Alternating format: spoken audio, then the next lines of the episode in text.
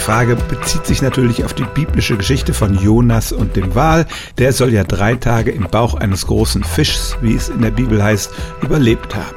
Die einzigen im Wasser lebenden Tiere, bei denen man sich die Geschichte überhaupt vorstellen könnte, sind große Zahnwale, etwa die Pottwale.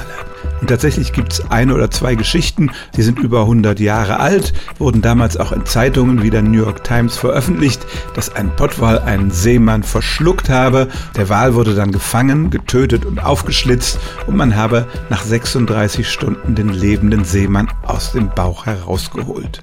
Diese Geschichte wird heute doch eher bezweifelt kann der Wal einen Menschen komplett verschlucken. Das geht bei großen Walen tatsächlich. Dann gelangt man in den Magen. Wale haben mehrere Mägen, ähnlich wie eine Kuh. Und am Anfang ist auch noch gar nicht so viel Säure drin, dass man da sofort aufgelöst würde. Ungemütlich wäre es ganz bestimmt. Nein, was die Sache für Experten wirklich unglaubwürdig macht, ist die Tatsache, dass es im Walmagen keinen Sauerstoff gibt.